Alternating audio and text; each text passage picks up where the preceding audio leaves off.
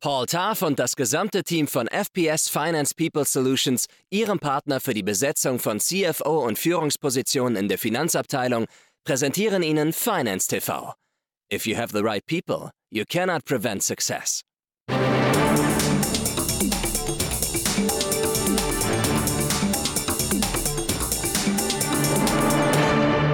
Herzlich willkommen zu einer neuen Folge von Finance TV. Es hört einfach nicht auf. Auch in diesem Jahr wird die Konjunktur in Deutschland schlapp bleiben. Und damit stellt sich die Frage, wer verschärft denn als erstes und wer verschärft intensiver? Die Unternehmen ihre Restrukturierungserfordernisse und Anstrengungen oder die überlebenswichtigen Warenkreditversicherer ihre Anforderungen?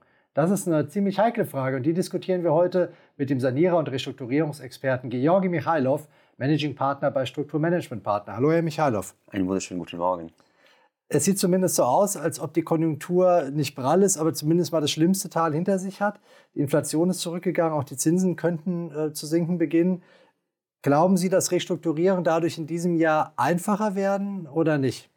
Ich glaube nicht. Ähm, aktuell haben wir trotzdem einen permanenten Zustand der Instabilität.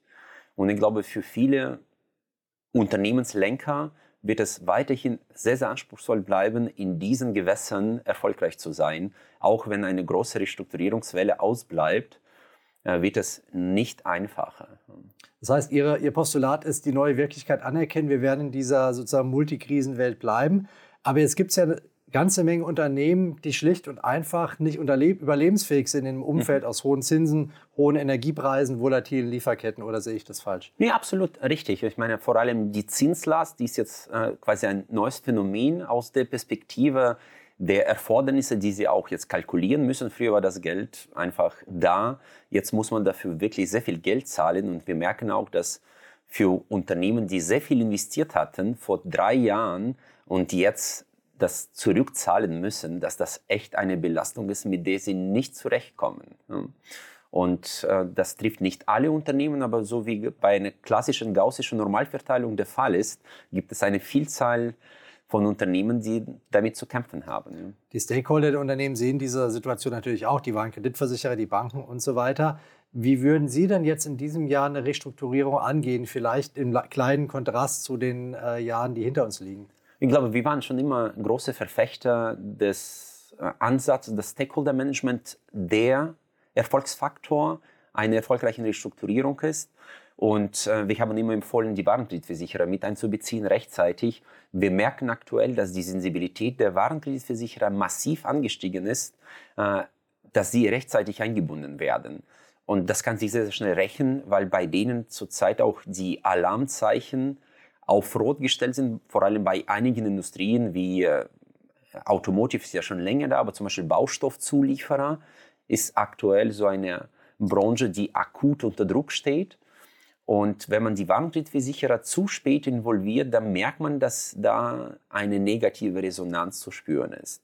Und deswegen empfehlen wir auch hier sehr, sehr proaktiv die einzubeziehen. Es gibt nicht so viele Stakeholder auf dieser Ebene. Ich glaube, in, in Deutschland sind das 25, 30 Leute über alle Häuser, die man äh, beachten sollte. Man sollte die kennen. Da ist ein Vertrauensverhältnis da, vor allem bei den gut positionierten Beratern, mit denen man schon länger arbeitet.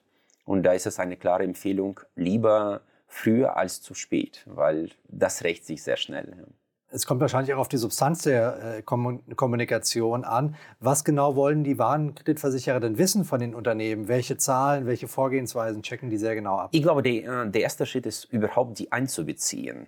Dass sie wissen, dass da etwas ansteht und äh, dass natürlich die Durchfinanzierung gesichert ist. Das ist für die der wesentliche Faktor. Und die Transparenz der Kommunikation und äh, das Vertrauen, was man mit jeder Unterlage mit rausgibt, das sollte gewährt sein. Ja? Und bei den Plänen, das ist klar, darauf achten, dass sie eingehalten werden.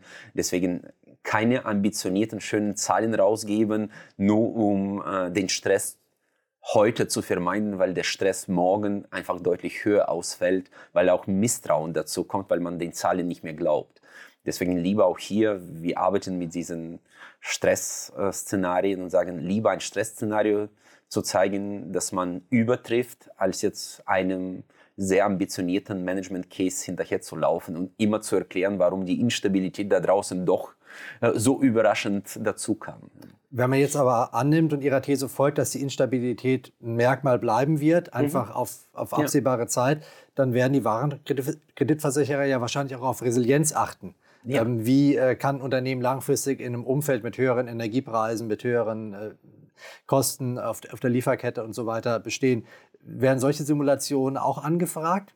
Ja, selbstverständlich. Das ist ja im Prinzip immer eine Frage der sogenannten dualen Transformation. Sie müssen auf einer Seite Ihr Kerngeschäft stabil halten und gleichzeitig an, an übermorgen denken um auch dann äh, mit allem anderen, was an transformativen Anforderungen kommt, zurechtzukommen. Und das ist für viele Unternehmen zum Teil schon zu spät, weil sie nicht genug Substanz, auch Cash-Substanz haben, um diese beiden Herausforderungen zu bewältigen. Entweder bleibt man in heute stecken oder hat in zu vielen Morgen investiert und heute vergessen.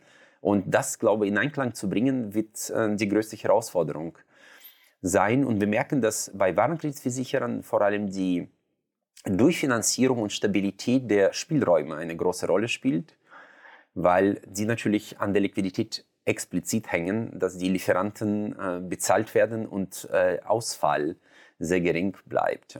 Aber insgesamt merken wir auch hier, dass wenn man mit denen partnerschaftlich umgeht, lassen sie keinen im Wind hängen und äh, fallen. Aber haben die eigentlich genug äh, personelle Ressourcen, um die Daten auch wirklich zu bewerten, die sie einsammeln? Im ja. Detail?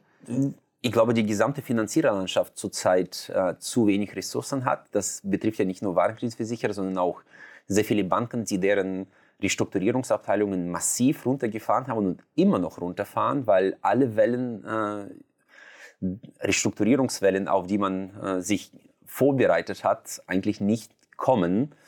Und wir werden äh, mit einer neuen Realität zu tun bekommen, dass sie einfach auf der Finanziererebene viel zu wenig Ressourcen haben. Und dann wird es auf die Berater und Unternehmer ankommen, dass die Aufbereitung der Unterlagen, Stakeholder Management, auf einem Niveau stattfindet, das wir bis jetzt nicht hatten. Ja, das heißt, da muss man noch mehr investieren, noch besser die Daten aufbereiten, damit sie auch die Regulatorik mit Abdecken der Banken, weil die auch weniger Ressourcen haben, das alles selbst zu machen. Das heißt, da verschafft man sich einen Vorteil, auch wenn die Daten nicht so super gut sind. Also, dass man dann im Zweifel aufgrund der Qualität der Daten, nicht aufgrund der Qualität des Underlying Business, auf, auf der besseren Liste landet? Ja, wobei, äh, Herr Hitschig, Sie werden ja auch feststellen, dass je besser das Geschäft, desto besser die Daten. Also diese Korrelation ist auch da. Und das ist natürlich ein Zeichen, wenn Sie ganz schlechte Unterlagen liefern können, das ist es höchstwahrscheinlich so, dass Sie auch ganz schlechte Steuerungsinstrumente im Unternehmen haben. Und äh, das ist für viele äh, Finanzierer ein klarer Indikator für schlechte Performance, wenn die Performance der Zahlenlieferung schlecht ist. Mhm. Ja. Das ist, da lege ich jetzt die Lösung nahe, die Datenqualität zu verbessern. Das ist natürlich leichter gesagt als getan. Aber wenn es jetzt nicht daran liegt, äh, die Warenkreditversicherer trotzdem nervös werden aufgrund der Daten, die ich mhm. ihnen geliefert habe, wie kann ich denn im Moment in diesem nervösen Umfeld die Warenkreditversicherer im Sinne eines Stakeholder-Managements mitnehmen, dass die vielleicht nichts Unüberlegtes tun oder mir vielleicht noch ein bisschen mehr Zeit geben? Ich glaube, äh, regelmäßige Kommunikation, was nach einem äh, einfachen Ansatz klingt, aber sehr viel Disziplin erfordert. Das, da stellen Sie einfach alle zwei Wochen einen Call ein, äh, informieren über den aktuellen Verlauf. Äh, Liquiditätsplanung mit 16, 18 Wochen äh, Vorschau hilft auch und vielleicht auch äh, die Entwicklung des Geschäftes, dass alles einigermaßen im Griff ist. Und das ist, glaube ich, was zu vermeiden ist, sind die negativen Überraschungen. Und äh, wir sprechen immer vor, von der vorweggenommenen Einwandsbehandlung. Wir müssen uns Gedanken machen, was bewegt die Menschen und bevor die die Fragen stellen, diese Antworten schon liefern. Und das ist sogenannte proaktive Kommunikation, dass ich etwas vorwegnehme, was sowieso kommt. Und das ist die Kunst. Und das erfordert sehr viel Disziplin und unter uns auch Ressourceneinsatz, weil das Arbeit ist. Ja. Danke. Und Geduld.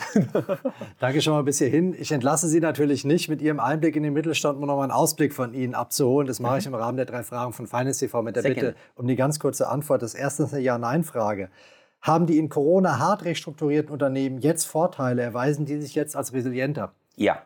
Die zweite Frage, eine Zeitangabe. Wann rechnen Sie damit, dass von Konjunktur und Markt wieder Rückenwind für Restrukturierung aufkommt? Ich glaube, wir werden noch die nächsten acht bis zwölf Monate damit kämpfen müssen. Auch politische Einflüsse sind zurzeit nicht sehr wirtschaftsfreundlich und ich glaube, das, das dauert noch, bis wir Rückenwind des Marktes bekommen. Und zum Schluss noch eine Ja-Nein-Frage. Erwarten Sie in den nächsten Jahren noch eine große Insolvenzwelle von deutschen Unternehmen, die die Transformation nicht gepackt haben? Vielleicht, ja. Vielleicht. Damit kann ich Sie nicht davon kommen lassen. Äh, ja oder nein? Eher nein. Eher nein, okay, das ist zumindest eine beruhigende Botschaft, aber auch wenn sie nicht aus voller Überzeugung kommt, wie ich hier mal unterstelle. Es gab so viele Prognosen, die bis jetzt äh, nicht eingetreten sind, aber ich glaube, wir werden einzelne Fälle sehen, wo Unternehmen kippen, auch in schwierigen Branchen. Aber ich glaube, eine großflächige äh, Insolvenzwelle, das wird nicht kommen. Ja. Das nehme ich mal mit. Dankeschön für Ihren Einblick, äh, Ihre Tipps zu den Warenkreditversicherungen und Ihren Ausblick auf das Restrukturierungsjahr 2024, George Michailov. Vielen herzlichen Dank für äh, kluge Fragen. Das war's für heute bei Finance TV. Nächste Woche haben wir wieder ein spannendes Thema für Sie. Schalten Sie dann wieder ein. Wir freuen uns auf Sie. Bis dahin bleiben Sie gesund und wohlauf. Bis bald.